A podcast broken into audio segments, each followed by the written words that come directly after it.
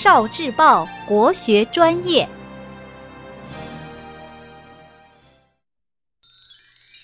十万个为什么？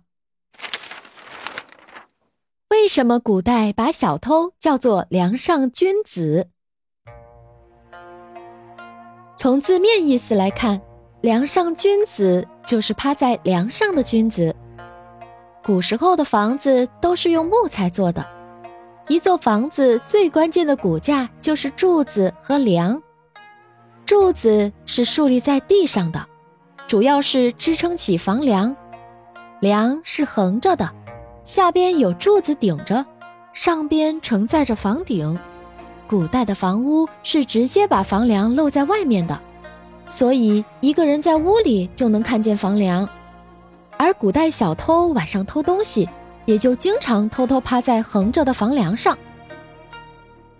史书《后汉书》里记载了这样一个故事：在东汉时期，有一个叫做陈实的官吏，他在乡间的时候，常常以平和的心态对待人和事。当老百姓有争执时，陈实判决公正，告诉老百姓是非曲直的道理，百姓都没有埋怨的。大家感叹说：“宁愿被刑罚处置，也不愿被陈实批评。”有一年年成不好，有一个小偷夜里偷偷进入陈实家里，躲在房梁上，想找机会偷些东西。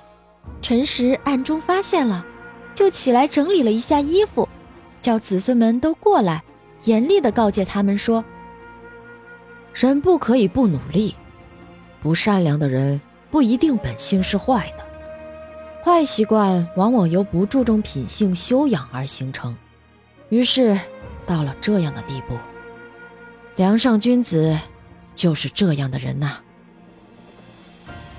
小偷听了以后，从房梁跳到地上，跪拜在地，诚恳的认罪。陈实说：“看你的长相，也不像个坏人，你应该好好忏悔。”然后返回正道。我知道你这种行为大概是因为贫困所导致的，并不是真的想偷东西。这也不完全怪你。说完，陈实还赠送二匹绢给小偷，让他换了钱过日子。这件事以后，大家也不再称呼小偷叫小偷了，而是叫做梁上君子。意思是希望小偷能够认识到自己的错误，好好忏悔，以后改过自新，重新做一个君子。